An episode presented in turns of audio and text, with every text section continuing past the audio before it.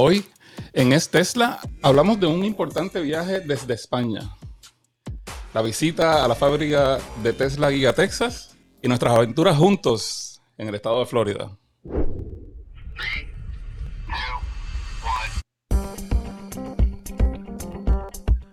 Bienvenidos al episodio 82 de Es Tesla, un podcast donde propietarios cuentan sus experiencias con Tesla. Compartimos historias y anécdotas, problemas y sus soluciones. Queremos que sea un podcast también con distintas voces y opiniones y en la segunda mitad del programa respondemos a vuestros comentarios y preguntas y las tonterías que nos mandéis por audio. Y esta vez tenemos un episodio un poco especial porque hace mucho que no grabamos el podcast y pedimos disculpas. Realmente hemos estado liados, hemos estado muy liados los dos. Yo personalmente he tenido un cambio de trabajo, viajes, muchas cosas entre manos que significa que hemos tenido poco tiempo para dedicarnos a esto, lo que nos gusta, hablar aquí. Pero ya estamos de vuelta y em, para los que se unen aquí o nos escuchan por primera vez, yo me llamo Lars y a pesar de tener el acento que tengo y el nombre que tengo, no soy de España. Soy de Dinamarca, pero vivo en Madrid y tengo la suerte de ser propietario de dos Teslas. Uno que es un Tesla Model 3 Performance de 2019 y otro que es realmente el coche de mi mujer, así que no es, no es mío. Es eh, un Tesla Model 3 de gran autonomía de 2021. Nuevecito, nuevecito. Y junto conmigo está Rafael. Rafael, ¿qué tal? ¿Cómo estás? Bien, Lars, ¿cómo estás tú? Me alegra verte. Sí, me alegro de verte también. Ya te echaba de menos, que hace 24 horas que nos vemos en persona, que sí. Sí, sí, la pasé súper bien, de verdad. Muy bien. Eh, Rafael, para la gente que no nos conoce, cuéntanos un poco eh, dónde estás y, qué coche tienes. Bueno, yo, mi nombre es Rafael y estoy en el estado de Florida, aquí en Estados Unidos. Eh, tengo un Model 3 Performance del 2020. ¿Del 2020? ¡Wow! ¿Cómo va a ser el tiempo? 2020, ya tienes casi dos años. Ya tiene casi dos años mi segundo Tesla. El primero era del 2018, lo cambié por un Performance. Y originalmente es negro, pero lo convertí en morado o violeta, como le guste decirle, este, con un vinilo. Y bien, bien chévere. Pero Rafael, ese coche, e, ese color de ese coche, sabemos que tiene el nombre propio de Teslatino rojo, ¿no? Porque es, el nombre oficial y que además el nombre que deberían, em, deberían poner al color cuando lo producen ahora en Giga Berlin, ¿no? Porque es exactamente igual o muy parecido por lo menos a lo que por lo visto se va a hacer aquí en Berlín, ¿no? Sí, este, cuando yo lo publiqué en, en Twitter, hice un tweet con, con, una foto de mi carro y como lo, bien breve después este, Elon Musk contestó, nice color, o sea, que le gustó el color y entonces a los dos días, es increíble, a los dos días el Model S de, de Elon estaba pintado, el del no es vinilo, estaba pintado exactamente el mismo color. Así que te has visto tu coche y has dicho, chicos, hacerme la mezcla de pintura de ese coche y yo lo quiero igual, así lo quiero. Igualito, igualito. Muy bien, muy bien. Pues eh, chicos, para los que no sabéis, acabo de estar yo en Florida con Rafael. De hecho, donde estás sentado Rafael, estaba yo hace dos días y acabo de volver. Y si se me va la olla un poquito, es el jet lag, porque he vuelto eh, ayer o era hoy, no lo sé, no lo tengo muy claro. Ya, con las horas y todo eso, eh, pues ha sido un viaje de relámpago de solamente tres días, ¿no? Y hemos hecho tres cosas bastante importantes en esos tres días, de los cuales vamos a hablar un poco en el, eh, en el podcast hoy. Pero primero os quería eh, hablar de una experiencia que quizás algunos ya conocéis o sabéis que lo hemos hecho, y es sobre mm, un viajecito que he hecho con el coche y em, he ido desde Madrid hasta Varsovia, en Polonia, y de vuelta. Y lo he hecho con el propósito de llevar eh, materias de primera necesidad a los refugiados de Ucrania y volver con un grupo de refugiados que habíamos contactado con ellos que necesitaban transportarse hasta España. Querían ir a España porque entre los cuatro refugiados una era una niña de, 15 años creo que tenía, que llevaba veraneando en España desde, desde que tenía seis años. Entonces cada verano iba a España y tenía una familia que la acogía durante un mes o los meses de, de verano para hacer vacaciones aquí y a base de eso conocía a esa familia. Y ahora con la, eh, las barbaridades que están pasando ahí en Ucrania, esa familia habían escapado de su sitio, del pueblo donde vivían cerca de, Kiev, eh, habían escapado ahí, literalmente. Bueno, su, historia es, eh, es, terrible, ¿no? Habían escapado de noche andando 30 kilómetros, entre ellas una niña de 6 años, y, con el objetivo de llegar hasta Polonia y desde ahí buscar una forma de llegar a España. Y eh, tuve la suerte de, de, tener pues el privilegio de llevarles yo, porque yo formo parte de un grupo de personas, creo que somos 130 personas en el grupo donde lo organizamos, cuyo objetivo es ir a Polonia, buscar a gente que necesita em, viajar a España y llevarlos en sus coches particulares. Son sobre todo Teslas, pero bueno, hay algunos con otros coches que también, eh, también ayudan. Son Teslas porque es nuestra ficción y, hablamos de eso, ¿no? Y eh, Rafael hice en cinco días que me tardó el viaje, hice 6.000 kilómetros, ¿no? Y los 6.000 kilómetros, eh, pues los hice el primer día, 1.300 kilómetros, desde Madrid, donde vivo, hasta pasado París, saliendo a las 7 de la mañana y llegando al destino ahí a las 11 de la noche. Pero no fuiste el único, ¿verdad? No, la verdad es que fuimos, eh, bueno, fuimos cinco o seis coches, no, no juntos en caravana, sino eh, un poco eh, a deshora. Me encontré con varios de ellos, algunos estaban llegando a un supercargador cuando yo estaba saliendo y nos íbamos encontrando de vez en cuando. Eh, de hecho, algunos los encontré hasta en Polonia, de repente en un sitio, me sorprendieron. Yo no sabía que estaban ahí. De repente aparece una pareja y dicen, oye, Lars, en español, no sé qué. Y digo, ¿y tú quién eres? y eran otros que iban haciendo lo mismo. Me parece que ha sido tremenda labor lo que tú has hecho con eso y también a la misma vez demostrar que se puede viajar en largo, largos tramos y, sin problemas con el Tesla. Siempre hay infraestructura para los Teslas. Totalmente, sin problemas. ¿eh? Además, bueno, he robado el coche de mi mujer para hacerlo, porque honestamente para hacer un viaje así, más cómodo el de gran autonomía que el performance. El gran autonomía yo creo que tiene unos 50 o 60 millas más de autonomía, unos 100 kilómetros más de autonomía que el performance. El performance te pone la sonrisa más grande, pero realmente eh, para viajes así largos, largos, donde realmente es importante el tiempo, y para mí era importante, porque yo tenía desde el miércoles hasta el domingo. El lunes mismo tenía trabajo. Entonces, podía quizás estirarme un día más y pedir un día de vacaciones si me encontraba con algún problema o algo así, pero realmente quería hacerlo en cinco días. Pero, ¿cómo se compara ese con el del próximo tema, que es el de el Model S Plat, que estuvimos, pasamos dos días completos con un Model S Plat. Eso es. ¿Y qué tal? Yo te quiero preguntar, Rafael, porque bueno. ¿A ti te gustan los, los, coches? de carrera, de correr, de te gusta la velocidad, ¿no? Eso, eso es la parte de lo que te emociona de todo esto, ¿no? Personalmente yo pienso que el Model S Plaid es el mejor coche que hay en el planeta en estos momentos. Yo creo que no hay uno mejor que ese. Yo soy fanático de Ferrari, Lamborghini y Porsche, pero eh, Tesla rompió el molde con el Model S Plaid. Eh, espacioso, muy buenas terminaciones, tanto adentro como afuera eh, autonomía increíble y el power que tiene. La mm. potencia que tiene es increíble y aunque es un vehículo grande, no se siente como un bote como la versión anterior del Model S. Este se siente como si fuera un carro pequeño de carrera por la cantidad de power. Eh, la suspensión es increíble, es silencioso por dentro. Eh, de hecho, hablando de silencioso, la característica que nos, nos gustó mucho de que aísla el sonido de la mm. carretera cuando lo eh, tiene, es como los audífonos esos Bose que cancelan ruido. Este cancela específicamente el sonido de las ruedas según va la carretera y me pareció espectacular. Primero no sabíamos que lo tenía. A mí lo encontramos en el menú, pero lo probamos eh, incorrectamente primero y decimos, ah, esto no hace nada, esto no hace nada.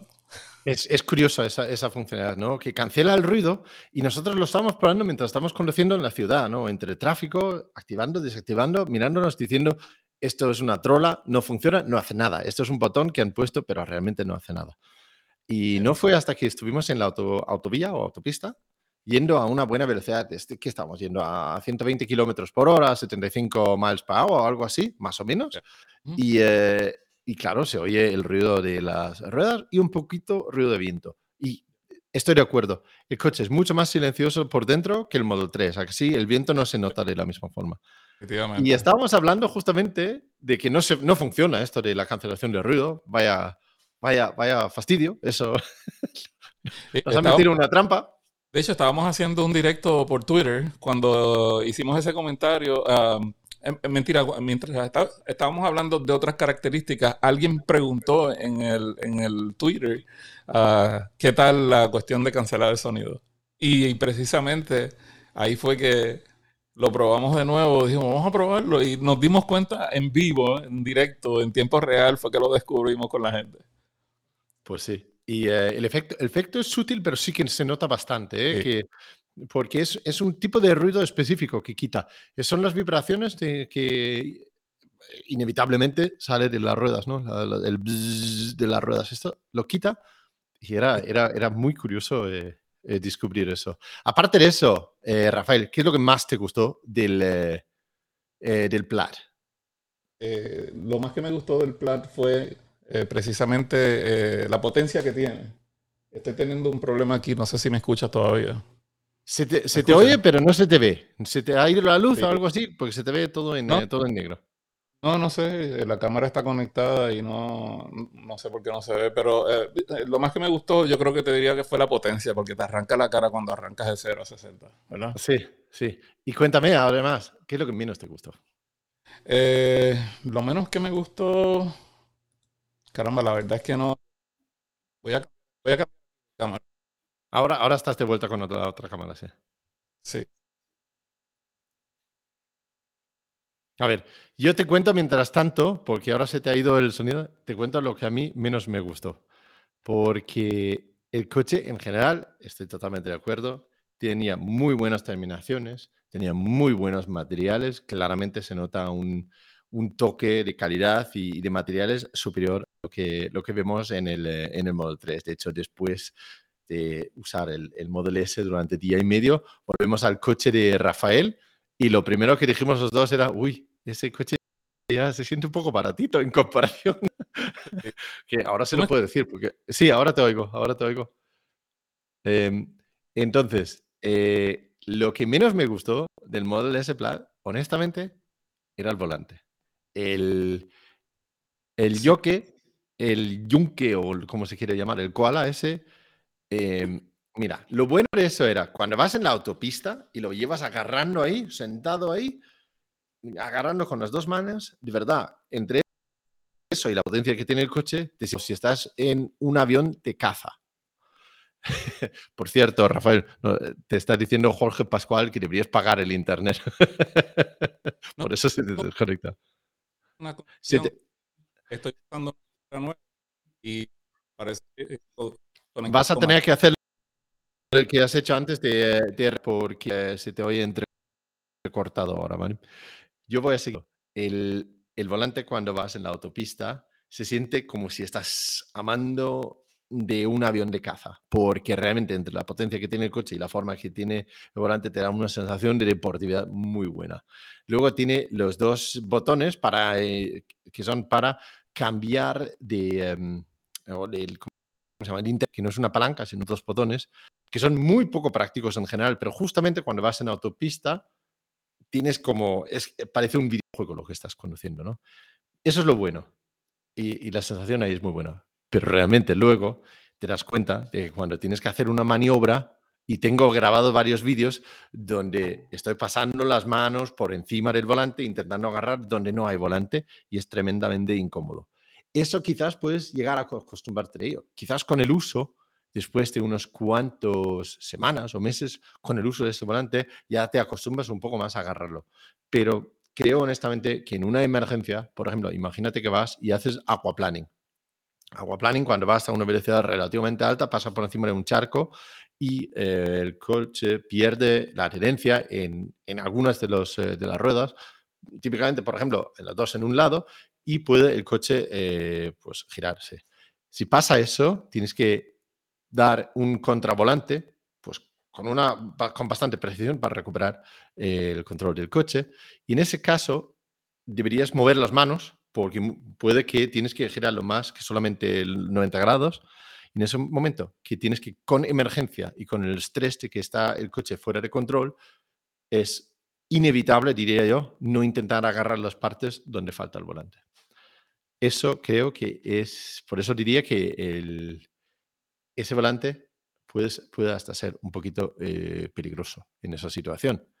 Eh, puede ser que cuando llega el momento, y quizás porque llevamos 20 o 30 años conduciendo con un volante normal, pero realmente creo que la ergonomía de que del aro redondo, que da igual en qué posición está, siempre hay donde agarrar en los sitios eh, habituales, eso creo que puede llegar hasta ser eh, peligroso en ese sentido.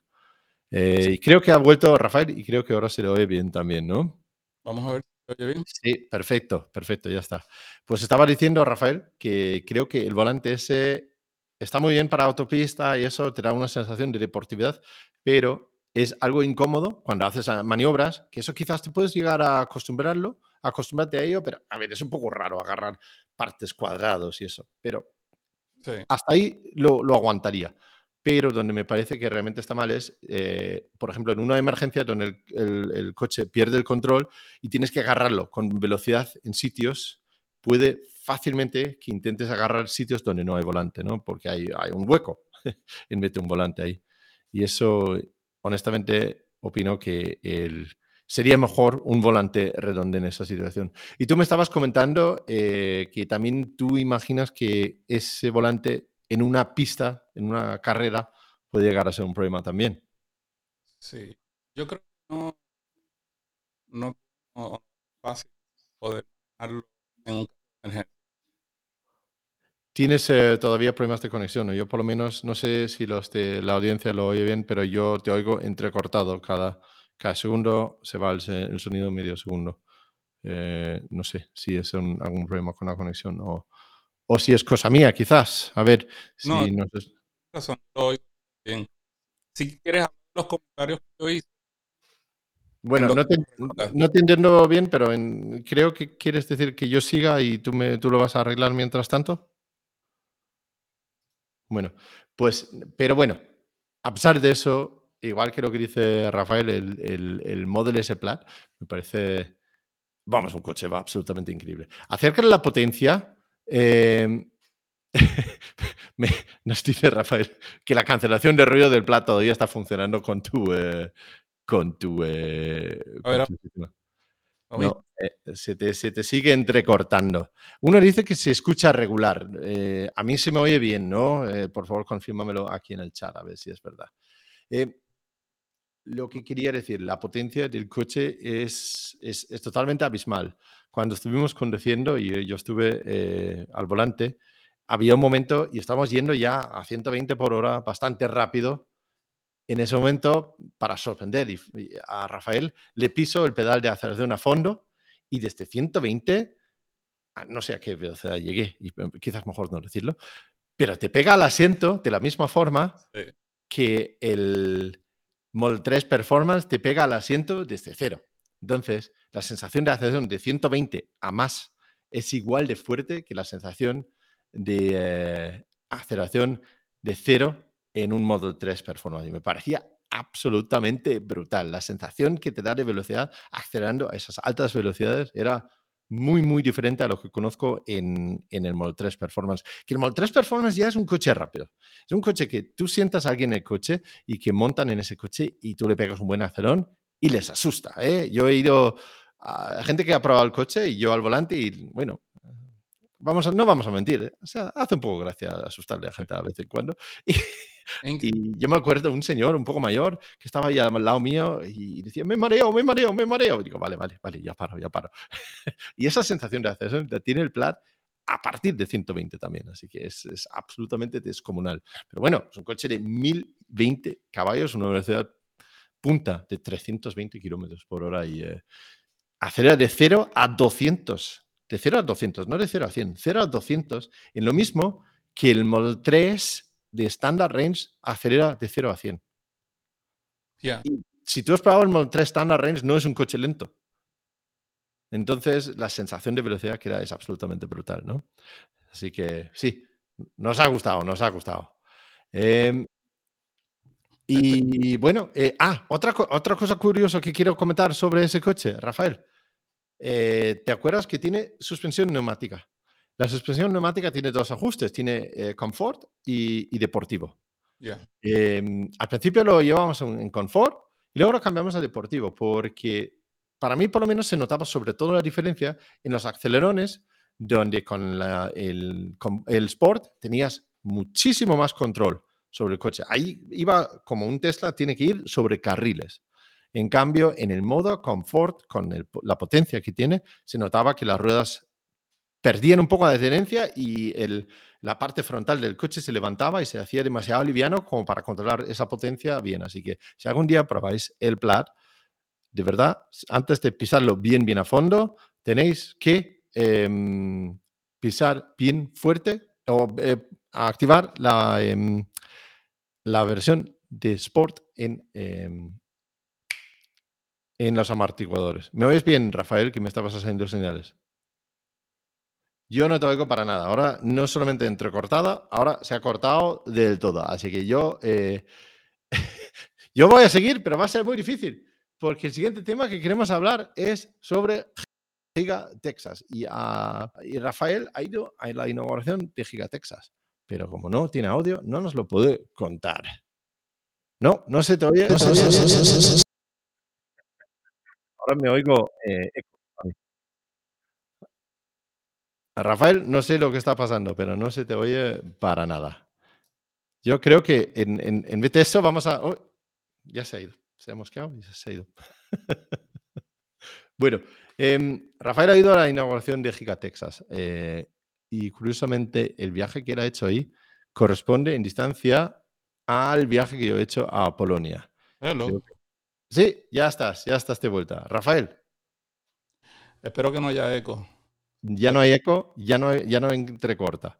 Vamos a ver si funciona. Cuéntanos, ¿qué tal tu viaje a Giga Texas? El viaje de Giga Texas fue espectacular. No solamente fui a la fábrica donde están haciendo, uh, van a hacer el, el, Cybertruck, van a hacer el, el Roadster y empezaron a hacer la Model Y ya allí. Entonces, ese viaje sí, estuvo espectacular y no fue lo único que hice. También de ahí fuimos al sur de Texas, donde eh, Elon Musk tiene el, sitio donde construyen el Starship, la nueva nave que va a ir no tanto, no solamente a la, a la Luna, pero también a, Marte. Ese es de los proyectos de locura de él. Este, pero hablando de Giga Texas, tuve la oportunidad de hablar con ingenieros de Tesla, tuve la oportunidad de eh, ver la línea de producción de tanto de las baterías como de los asientos, como de la carrocería. Eh, vi la Giga Press que hace, por ejemplo, um, enseñaron cómo está hecho actualmente, ¿sabes? Del modo antiguo donde hay muchas piezas, muchas partes diferentes que se tienen que ensamblar eh, a mano. Y entonces, este, al lado de eso, porque lo tienen como explotado así, que se ven todas las piezas como si fuera un diagrama de un libro donde están todas las piezas, eh, tienen otra demostración de cómo tienen, eh, son como unos lingotes de, metal, los tenían flotando en el aire, y entonces, ¿cómo es que ellos los, tiran adentro, los echan adentro de la máquina del Gigapress donde se calientan y se funden y de esos metales se construye un solo, una sola pieza que reemplaza todas las demás piezas que las hacían individualmente, tanto para el casting del frente como para el casting de atrás. Ellos están economizando cientos de piezas y muchos procedimientos manuales que ahora lo hacen de un golpe, como los carritos esos de que los niños usan para jugar los Hot Wheels o los Matchbox. El que tienes atrás, el carrito que tienes ahí atrás, ese, ¿no? Eh, por ejemplo, ven, esto está hecho prácticamente de la misma forma. Eh, los que nos están viendo en el podcast en YouTube eh, pueden ver que yo tengo un Model 3 a modelo escala y esto lo hacen con muy pocas piezas. Pues el, el, Model Y lo están empezando a hacer en Giga Texas mm. De la misma forma. Yo tengo una pregunta. ¿Viste la línea de producción de las baterías también? Sí, eh, bueno, realmente la línea de producción como tal es muy grande y esa parte estaba bloqueada, pero lo que hicieron fue que trajeron eh, porciones que representan eh, la línea de producción de las baterías, incluyendo paquetes de baterías o los módulos a medio, sea, no es módulo, porque ahora es todo, es parte del body del carro, pero enseñaron, eh, tenían como una porción, como si fuera una batería que va en un carro, pero la tenían abierta a mitad para que tuvieras la parte de adentro y para que vieras la, la parte de afuera cuando ya está hecho. Pero entonces, este, además de eso, puedes ver como en, arriba de las baterías, eh, después de que está ensamblado, enseñaron cómo están las bases de los asientos, que efectivamente ellos pueden ahora construir eh, con la base de los asientos las baterías, poner los asientos y tirarle la carrocería encima a eso. Es como si tuviera, o, ponerlas por debajo hacia el body, el cuerpo del carro, lo que, lo que la gente ve por fuera. Entonces queda todo, es como un hueco donde metes todos los asientos y todo eh, por debajo. Donde, eh, si alguien ha visto, incluso hay vídeos oficiales de Tesla donde se muestra cómo se montaba el Model 3 en Fremont, en California, donde meten los asientos lateralmente por los huecos en los lados y es una maniobra eh, complicada para, meterlos. Ahora los, los, ponen todos juntos y luego los suben y lo ponen como si fuera una lata o algo así que ponen encima, ¿no? Exacto. Y entonces, además de eso, este, tenían unas paredes eh, donde estaban enganchados, tenían enganchados la, Ah, el material que hace la batería, donde lo enrollan, que tienen los materiales que le dan la energía, ¿verdad? Este, estaban enseñando todos esos detalles. Ah, déjame ver qué más vi allá. Eh, el tamaño, el tamaño de la fábrica de Texas es increíble. Eh, si tú te paras en una esquina, eh, la parte de adentro, y no hubiera nada entre medio, como yo creo que no puedes ver el final fácil. Porque es tan grande que la vista se te pierde. Es, bien grande, bien grande. Muy bien. Y fuiste, no fuiste solo, ¿no? Desde, desde tu casa en Florida hasta ahí, que, es, que está bien lejos, ¿no? No, fuimos, fuimos un grupo, eh, éramos, empecé yo, recogía uno por el camino, recogía al, al, tercero, el cuarto, éramos cuatro o cinco Teslas de camino allá, yo iba con Nancy este, acompañándome y y de allá, pues, eh, era como una caravana y estuvimos, la pasamos súper bien. Eh, eh, nos tomamos el... No lo hicimos de una porque yo lo puedo hacer de una porque yo estoy acostumbrado a hacerlo así y manejar por 24 horas fácil, que lo hubiésemos podido llegar, incluyendo las paradas, pero paramos a dormir una noche y ya al segundo día ya estábamos allá. Claro, claro. Y una de las personas que fue contigo fue Chris, el, el propietario del Model S y eh, que es autor de un libro, ¿no? Este. Sí. Mira, lo tengo yo también aquí. ¡Hala! Exactamente. Mission One, que es eh, un, libro de ciencia ficción. Todavía no lo he leído, pero bueno, ya ha sido tan amable ese señor de prestarnos el Model S durante dos días y luego regalarnos un ejemplo de su libro. Así que sí, yo quería mencionarlo breve. Chris, además de ser un buen amigo, Chris es un buen autor y este libro Mars Mission One. Para ustedes que si les gusta la, ficción basada en ciencia real, este libro es espectacular porque habla de muchas de las cosas que está haciendo Elon Musk con SpaceX y un posible problema que es real, que ha sido documentado y él habló con el señor Kessler, que es el que eh, conceptualizó el problema.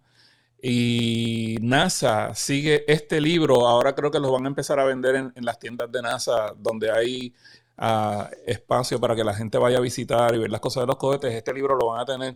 Yo se lo recomiendo, se llama Mars Mission One, Surviving the Kessler Effect, o sea, sobreviviendo el efecto Kessler.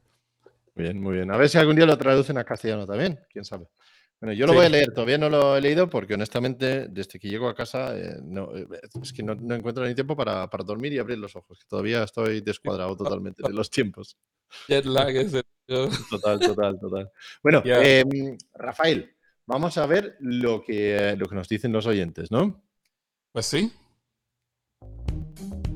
Porque aquí en este Tesla nos gusta también cuando participáis vosotros. Nos gusta escucharos a vosotros, que nos digáis lo que opináis, las preguntas, quejas, correcciones, cualquier cosa que os interese. Y la mejor forma en que podéis participar es grabar un pequeño audio de uno o dos minutos, lo podéis grabar con vuestro móvil directamente y enviarlo por email a hola.estesla.com, es-tesla.com.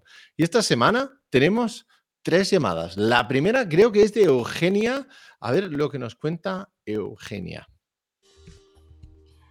Vamos a ver qué dice Eugenia. Hola, buenas soy Eugenia de Ribadeo y soy la mujer de Fari. Por si no os acordáis, Fari es quien se escuchó todos vuestros podcasts, 80 eh, si no me equivoco, en menos de un mes y en consecuencia yo también con él. Era para contaros que la semana pasada hemos ido a Madrid a buscar nuestro Tesla y bueno, a pesar de haber tenido que escuchar todos los podcasts en el coche, eh, por toda la casa e incluso en la cama antes de dormir, después de haber probado el Tesla y de tenerlo aquí en casa con nosotros, tengo que decir que ha merecido mucho la pena. Como anécdota, eh, decir que no confiaba mucho en el piloto automático y ahora es una de las cosas que más me gustan del coche. Y bueno, nada, un saludo y a seguir así. Buenísimo. Me encanta. Eugenia, primero, Perdónanos, ¿eh? porque si tu chico ha tenido que escuchar los 80 o ya 82 episodios de golpe, que me acuerdo perfectamente de su llamada, eh, y no te ha hecho ni caso en la cama, fíjate, eso está muy mal, ¿eh? así no puede ser, ¿eh? que eh, eso, eso no, eso no. Así que dale una colleja y disfruta del, del Tesla. Me alegro de que que te guste el, autopilot. Hay gente que le gusta mucho el autopilot, que lo usa mucho, y hay quienes no confían o no le gusta el hecho de que el coche tenga, sea tan, tenga tanto capacidad o tanta decidir, ¿no? Por ejemplo, a mi mujer no, no, lo, pon, no lo pone, lo, lo he intentado varias veces, lo llevo un rato, pero ella no va a gusto, sí, prefiere conducir ella. Pero bueno, allá cada uno, ¿no? Yo lo uso de aquí a la esquina, hasta para ir a buscar la correspondencia al buzón. Sí, sí, sí, lo sé, porque yo he estado en el coche contigo y eh, bueno, lo contaremos en otra ocasión qué tal nos ha ido con la, la conducción autónoma del coche de... Uh, sí, los vamos a dejar con esa incertidumbre. En el próximo episodio vamos a hablar del FCD Beta y la experiencia de Lars. Sí, sí, efectivamente, efectivamente. Pero bueno, Eugenia, muchas gracias por la llamada, enhorabuena por el coche y enhorabuena por aguantar el chico que tienes y aguantarnos a nosotros. ¿eh? Y de nuevo, disculpas, ¿eh? pero bueno, vamos a ver la siguiente llamada, a ver lo que nos cuenta Luis. Hola, equipo es Tesla. Soy Luis de Santiago. Hace, la verdad es que hace tiempo que no, que no participaba en el podcast y hoy lo hago porque justamente hoy, 23 de marzo, hace dos años que me, que me entregaron el Model 3. Me acuerdo que fue justamente en, en, medio del confinamiento y nada, fue bajar el coche del camión y, y nada, ir directo al garaje y allí se quedó hasta que nos dejaron salir. Pero bueno, tengo muy buenos recuerdos de, de ese momento y además bueno, eso me permitió que pudiese pues, leerme manuales, irme, irme habituando a, la, a los menús de la pantalla. Es más, me acuerdo que cuando mis vecinos bajaban a, a, los garajes, a sus respectivos coches para, bueno, pues para evitar que se les eh, agotara la batería, no se encendían, los tenían así un rato encendidos, yo bajaba, yo bajaba al mío, pues esto, a, a ver los menús o también para para ver eh, cine para todos, que, me acuerdo que había que tenía Lars la página para poder verlo en, la pantalla, en la pantalla del coche. Bueno, la verdad es que em, es, fue una época en la que estaba deseando salir, pero no, no se podía. Ahora por fin ya, ya podemos ya podemos movernos más. Y nada, quería decir que estoy igual de ilusionado que el primer día que compré el coche. Eh, eh, cada día sigo deseando conducirlo, deseando salir con él. Nunca, nunca me había pasado esto con ninguno de los coches que yo tuve.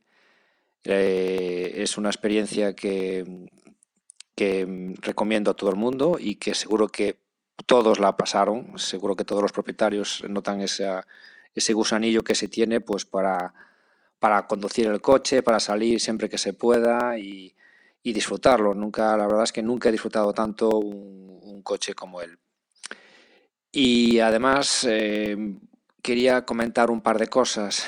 Eh, sobre todo creo que creo que Rafael es el que las puede contestar eh, mejor porque es referente a, Estados Unidos. Y quería saber, supongo que todos sabéis esa especie de, de halo color amarillento que sale en, las, en la pantalla cuando ponemos el intermitente derecho-izquierdo ¿no? y sale en la esquinita la, cámara. En las situaciones de de noche o cuando es un poco oscuro se ve esa especie de, halo amarillo por arriba. Eh, por lo que sé, aquí en España, pues eh, no sé, no se tiene o no se contempla ningún cambio de esas cámaras, aunque las de ahora ya, ya están bien. Es por eso que ese, esa especie de halo amarillo solamente eran las versiones hasta el, no sé si era el 2021 o, creo que 2021 parece que era. Y entonces eh, es un fallo, digamos, que del diseño de la cámara en sí, pero aquí no se tiene planteado lo que es la sustitución en garantía de estas, de estas cámaras. Quería saber mm, cuál es el sentimiento que hay en Estados Unidos sobre esa, sobre este tema, si la gente está protestando, si no está protestando, si se mueve, si no se mueve, o simplemente pues lo deja lo deja pasar así, pues como una sin más, sin ninguna, sin ninguna actuación. Y también eh, un poquito también así a modo de de sonda por, por, por, lo que se hace para saber si se hace algo en tierras americanas es en relación al ruido que hay o bueno que, que se produce en algunos coches el famoso sonido de cama vieja, de la amortiguación delantera. Em, casi todos hemos hecho, los que estamos, digamos, dentro de, esa, de esas posibilidades de, fallo, hemos hecho una especie de, de apaño, ¿no? Por, en el que se nos ponía una especie de masilla para sellar bien la, amortiguación.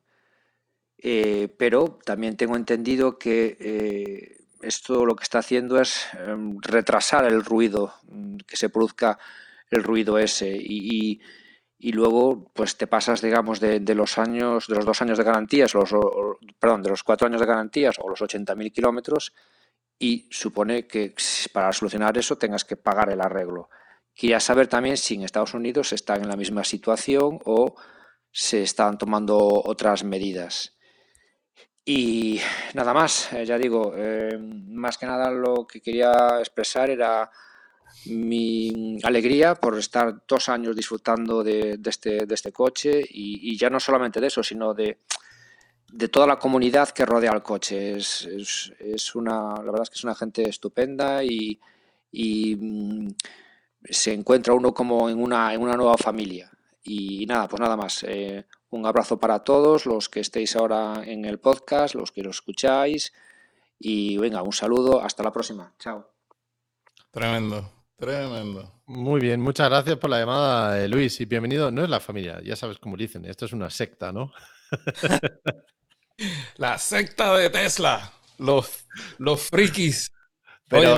Tiene eh, razón, ¿eh? porque la verdad es que yo viajo mucho y me encuentro con propietarios de Tesla en todo el mundo, ya recientemente en Estados Unidos, y de verdad que la gente te acoge, tienes ya una afición en común que es algo importante y que destaca por bastante distinto a lo que usa la mayoría de la gente y por eso creo que también hay esa pues esa sensación de familia, ¿no? Mira, Chris mismo, el autor que nos prestó un coche, no le había conocido yo en mi vida no le conocía más que media hora cuando nos vimos y nos deja un coche de 140 mil dólares, ¿no? Y ala, toma, conduce, disfrútalo y pásatelo bien. ¿no? Es una experiencia muy fuerte. Ya sé que te conoce a ti, pero a mí no me conoce. Yo podría ser un loco, ¿no? No lo sabe, no lo sabe. Y, pero eso, esa generosidad y esa inclusión lo encuentro en mucha gente en, eh. Así que bueno.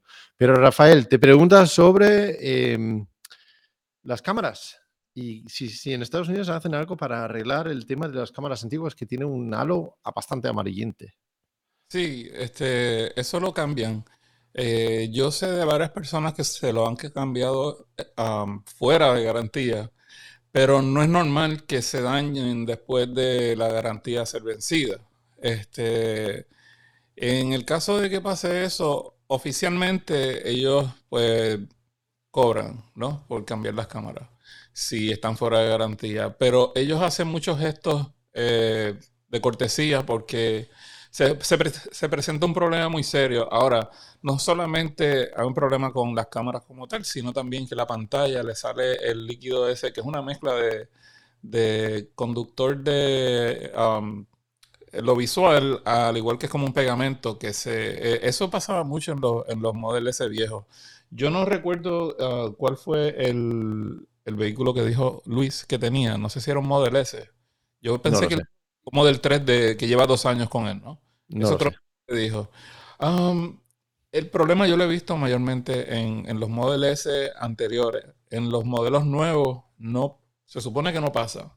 Eh, lo que se riega el líquido, de hecho, que empieza a salir así como una baba, así por la parte de abajo de la pantalla, y lo mancha y lo daña todo, y ellos lo, cambian por, garantía, tú sabes. Eh, y cuando no lo cambian por garantía, puede ser un gesto de cortesía. Eh, pero Yo creo que con los cuatro años, con los cuatro años, 50 mil millas de garantía que tiene el vehículo. Mm, yo creo que él se, refiere específicamente a que había dos generaciones de cámaras exteriores y unos tienen un tono más amarillo y otros tienen un tono más fiel a la realidad.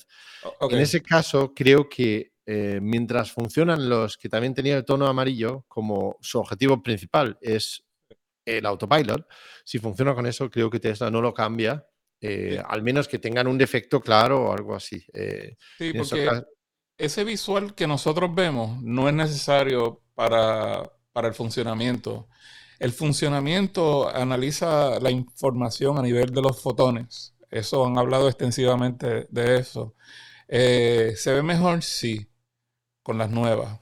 Yo conozco, tengo unos amigos que están en, en, Colorado, en el estado, en, en, Colorado, allá, aquí en Estados Unidos, que ellos mismos le cambiaron, ellos hicieron a la orden directa con Tesla de las cámaras nuevas y tenían las de ellos funcionando y ellos la cambiaron por su propia cuenta para que se vea mejor. Se ve más, más claro, se ven más definidos los colores, pero las pagaron. Creo que eran como ciento y pico de dólares por cada cámara. Y ya, yo pero... yo conozco una persona que las ha cambiado aquí en España también y creo que eran eso, 150 euros más o menos eh, para cambiar las cámaras. Eh, pero creo que mientras siguen con el objetivo de, funcionar bien como el autopilot, Tesla no los cambia eh, bajo garantía. La otra parte, los amortiguadores que suenan a cama vieja. Em, curioso que todo el mundo usa cama vieja eh, para describir esos sonidos, pero es muy descriptivo, es exactamente así. Eso, lo, eso lo cambian. Antes estaban ah, haciendo el arreglo temporero. Eh, porque, bueno, se supone que era permanente, pero se dieron cuenta de que no es permanente, era temporero porque después regresaba, que era que lo engrasaban y le ponían un sellador y no sé qué.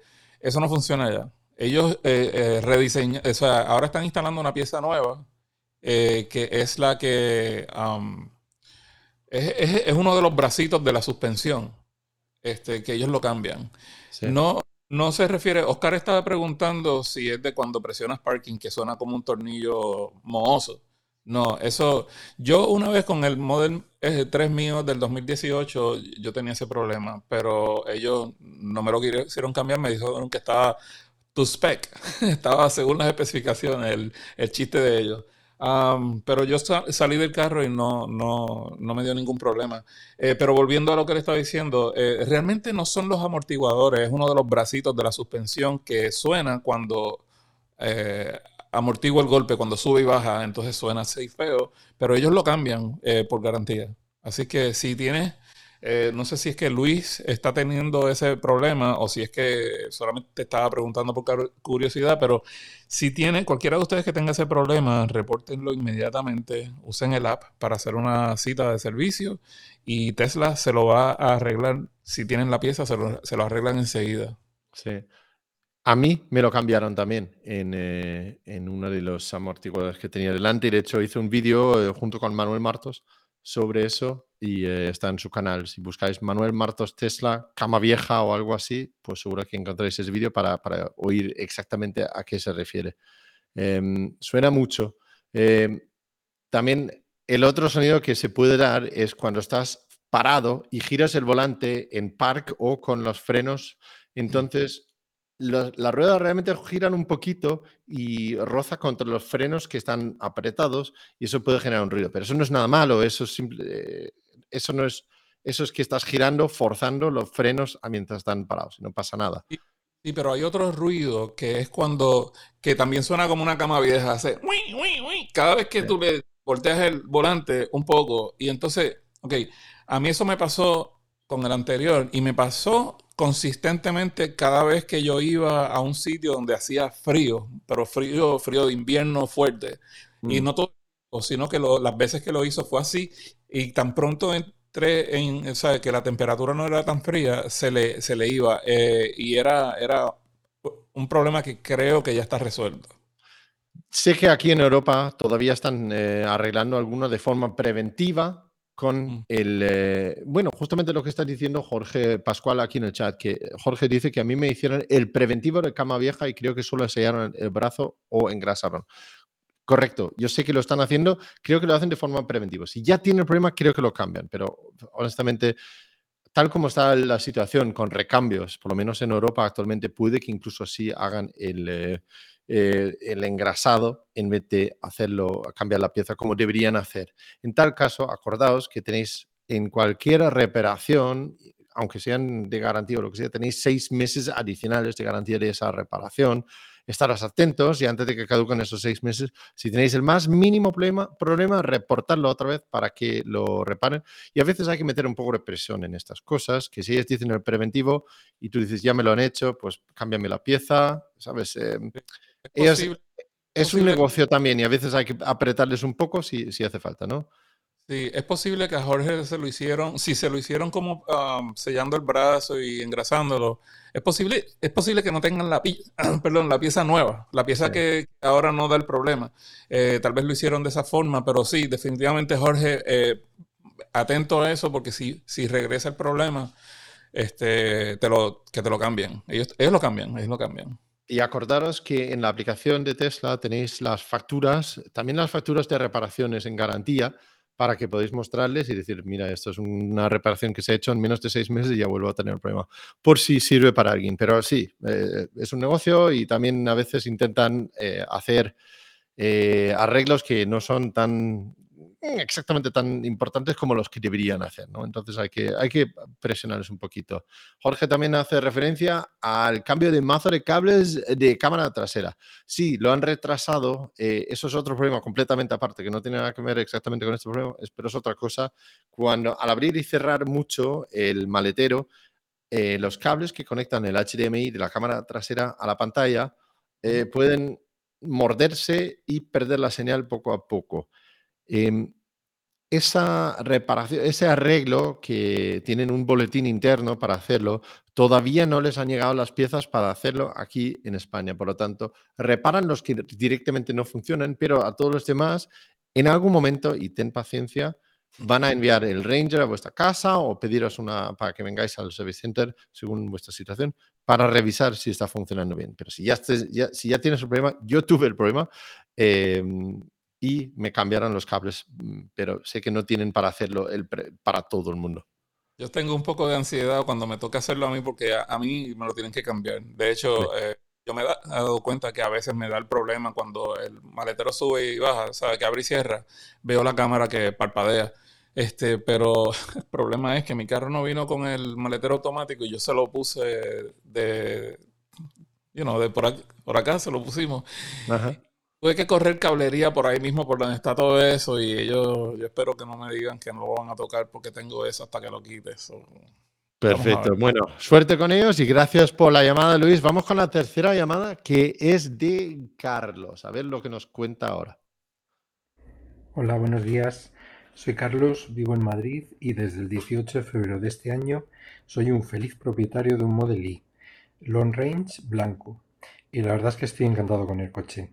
Ya desde finales del año pasado comencé a investigar todo esto de los Teslas, que eran los Teslas, me vi miles de vídeos en la web y al final los encontré a vosotros. La verdad es que no pude oír todos los, podcasts en el momento de haberme comprado el coche, pero tenía suficientemente claro que lo iba a hacer. Ahora ya por fin he conseguido ver todos los episodios, todos los 81 episodios, y sí que puedo participar.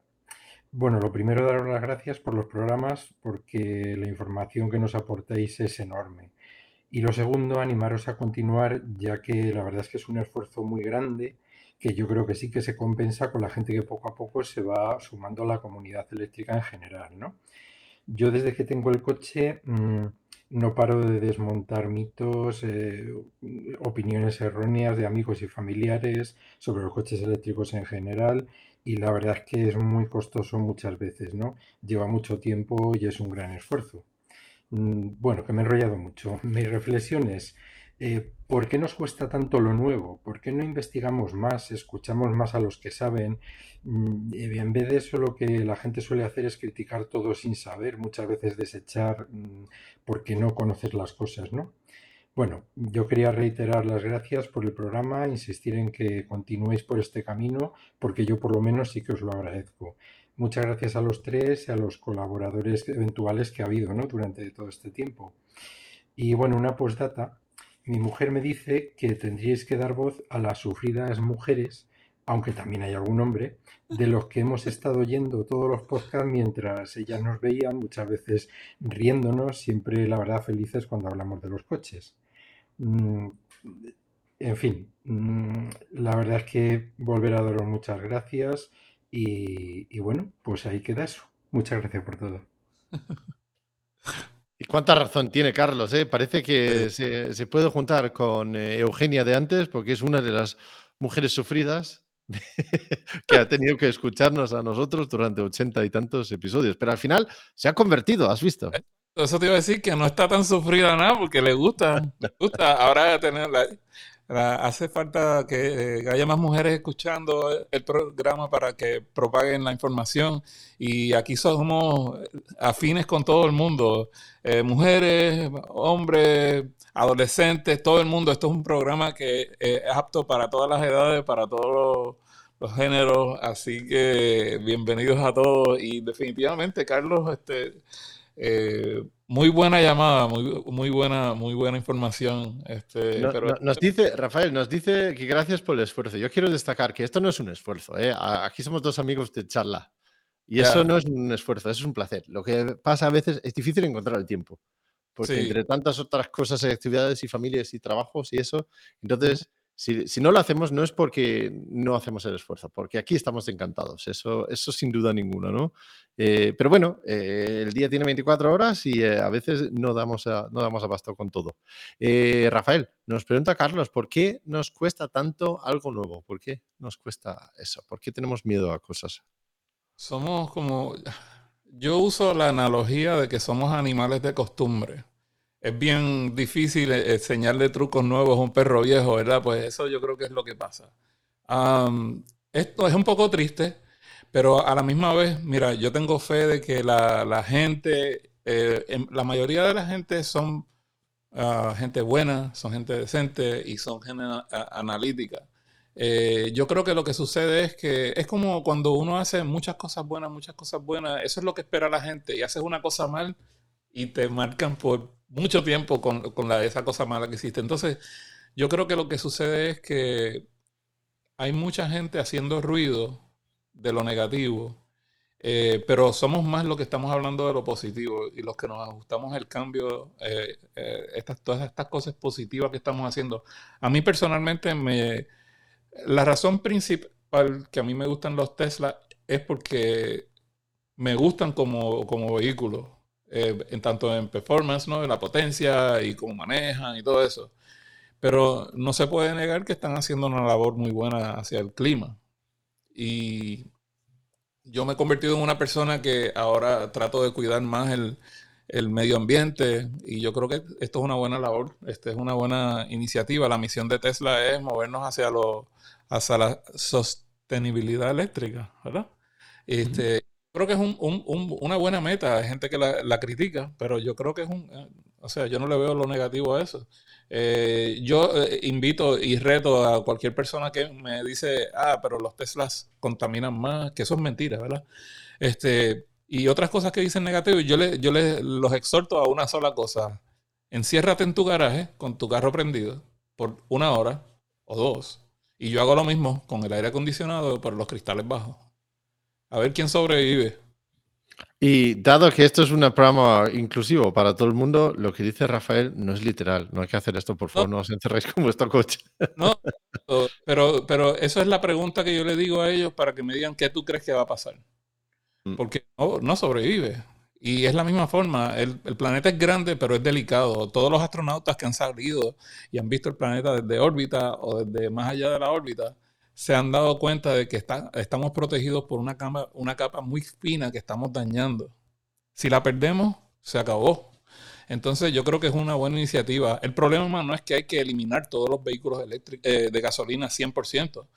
Lo que hay que hacer es suficiente para que el planeta, con los árboles y todas las cosas que entierran el dióxido de carbono, puedan enterrar más en la tierra de lo que sale al aire. Eh, una vez encontremos ese nivel, lo podemos arreglar, pero no hemos llegado a ese nivel. Eh, yo creo que hay espacio para mí la gasolina para los carros de carrera y los de transportación pública que sean eléctricos y así se elimina todo el problema. Está, está, eh, me, ha gustado la reflexión, Rafael. También lo comparto. Podemos estar a favor de los eléctricos sin estar en contra de nadie. Em, que, que, no nos tomen como que estamos señalando ni haciendo sentirle mal a quien no puede, no quiere o no le conviene un eléctrico por, por cualquier circunstancia, ¿no? Pero sí, tenemos miedo al, cambio. Me recuerda de una frase, creo que era Gandhi, ¿eh? que dice, primero te ignoran, después se burlan de ti, luego te odian, luchan contra ti y al final ganas. Y, cualquier transición importante tiene que pasar por esas fases. Y ahora mismo estamos más o menos entre que te odian y que están luchando contra ti, pero seguramente yo creo el futuro eléctrico, si preguntas a cualquier persona mm, con un poco de cabeza, el futuro de la movilidad es eléctrica. Eh, podemos discutir si son en 5, 10 o, 20 años, pero el futuro es así. Entonces, a, mí lo, que me da mucha esperanza en el futuro es que los niños de hoy, que son los hombres y mujeres del futuro, ya tienen la pasión, ya entienden qué significa. De hecho, hay muchos que no, no, no han vivido la experiencia de tener un vehículo de gasolina en su casa. Ya, está, ya estamos a ese nivel de que hay familias jóvenes que están teniendo niños ahora y esos niños no saben lo que es tener un carro de gasolina. Y cuando ven a la gente echando gasolina en la, en la bomba de, de, gasolina del pueblo eh, y, y, ven a la gente, preguntan qué es eso. Y cuando lo pasan de cerca, preguntan por qué huele tan feo. Yo lo he visto, yo lo he mm. visto. Tengo muchas amistades. que lo, lo, quiero entrelazar lo que dices con la primera experiencia que conté. Cuando fui a Polonia, eh, los materiales eh, los dejé en un, en un colegio o orfanato y estaba lleno de niños, ¿no? Entre, yo qué sé, 3 y 15 años. Y eh, yo llegué con el Tesla, aparqué dentro y mientras estábamos entregando, los niños estaban ahí mirando, ¿qué, es eso? Y los niños, que eran niños de Polonia y Ucrania, que estaban en ese, en ese colegio, todos sabían lo que era un Tesla. Y todos estaban flipando y esto es lo mejor y vamos, y, súper ilusionados con eso. Y es verdad, la esperanza para el futuro son los niños y ellos no se equivocan en eso, ¿a que no? Yo, definitivamente. Esa la, por lo menos tenemos esa esperanza de que estos muchachitos de hoy día van a hacer las cosas bien en el futuro y nosotros tenemos la responsabilidad de dejarle un planeta a ellos mejor de lo que lo encontramos. Muy bien, muy bien, muy bien. Oye, muy filosófico los que nos hemos vuelto aquí al final del podcast, aquí sí, Rafael? Oye, muchas gracias a Eugenia, a Luis y a Carlos por esas llamadas. Si tú también tienes algo que nos quieres contar, decir, cuestionar, corregir, cualquier cosa, graba un pequeño audio con tu móvil y mándalo por email a hola.estesla.com y ese guion tesla.com. Oye, en 82 episodios nunca me he equivocado a decir el email de nuestro, nuestro programa y me sorprende porque cada vez me parece igual de difícil que la primera vez que lo he hecho. Con esto hemos llegado al último apartado del programa, que es el truco de la semana. Rafael, ¿qué truco tienes tú?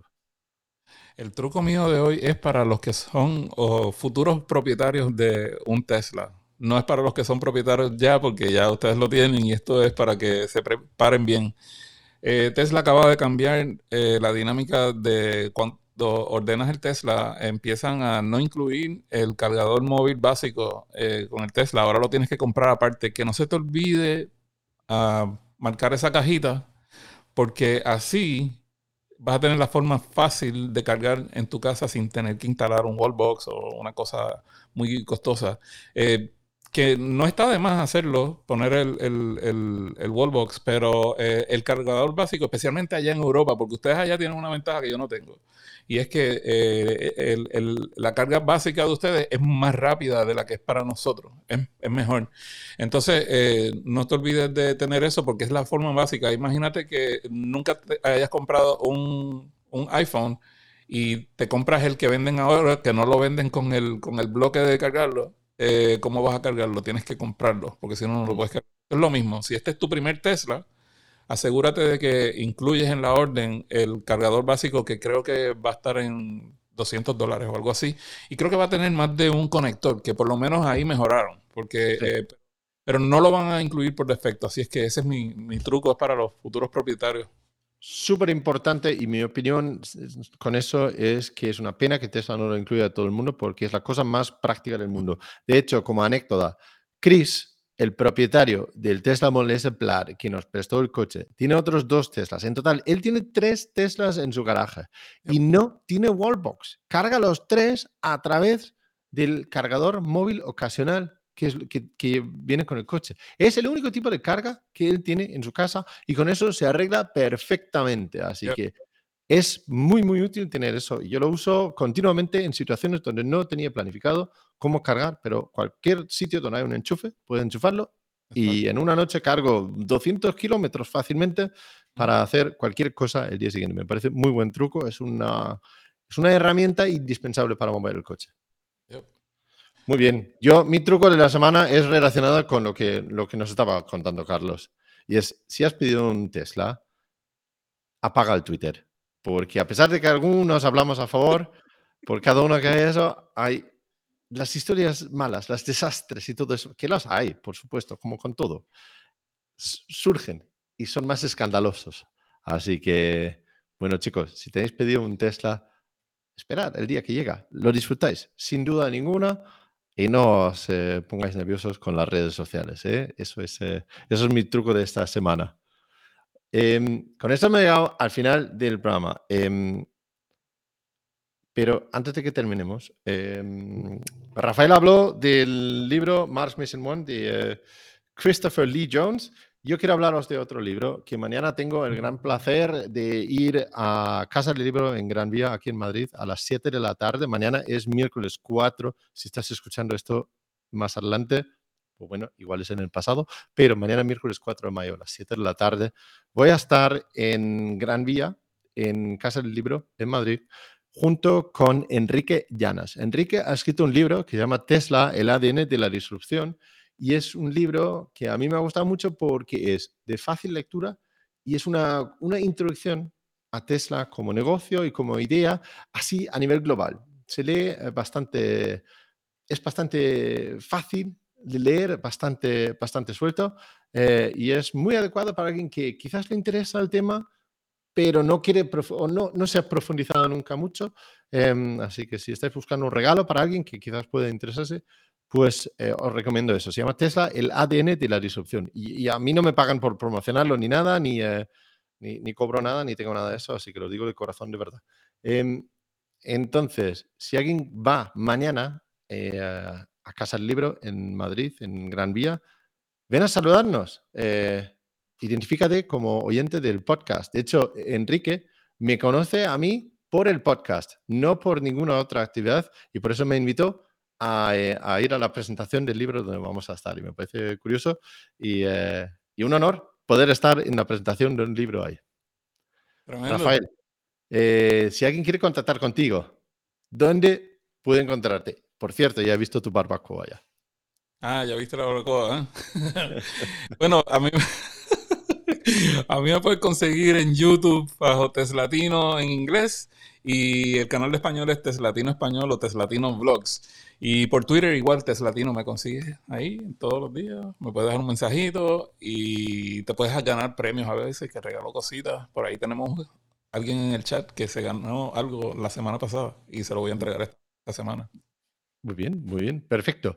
Y si alguien quiere contactar conmigo, buscando en Twitter Tesla para todos o en YouTube, todos eléctricos, eh, me encontráis ahí. Eh, además, es Tesla como podcast, tenemos Twitter también, si nos queréis que escriba un comentario, cualquier cosa así. También agradecemos cualquier reseña en cualquiera de las redes de podcast donde estamos presentes, que sea Spotify, TuneIn, iHeartRadio, cualquier otro, porque creo que estamos en todos, en absolutamente todos. Y si alguien pone un like o una pequeña reseña, es unas estrellas, cinco, por supuesto. Entonces, ayudáis a nosotros a difundir el podcast a más gente y lo agradecemos un montón. Y con eso hemos terminado, ¿no, Rafael? Ya terminamos, los vemos la próxima semana. Muy bien, a ver si vuelve Fernando también, a ver qué ha hecho él, porque sé que ha hecho algunos viajes interesantes con la familia también, a ver si nos lo cuenta en una semana próxima. Por supuesto. Quisiera traer a un invitado de la audiencia un día de esto. ¿Qué tal? Muy, muy bien, a ver si encontramos a alguien. Ya. Déjenos Muy un bien. mensaje. Dale. Vale, venga. Nos Chao. vemos en el siguiente. Chao.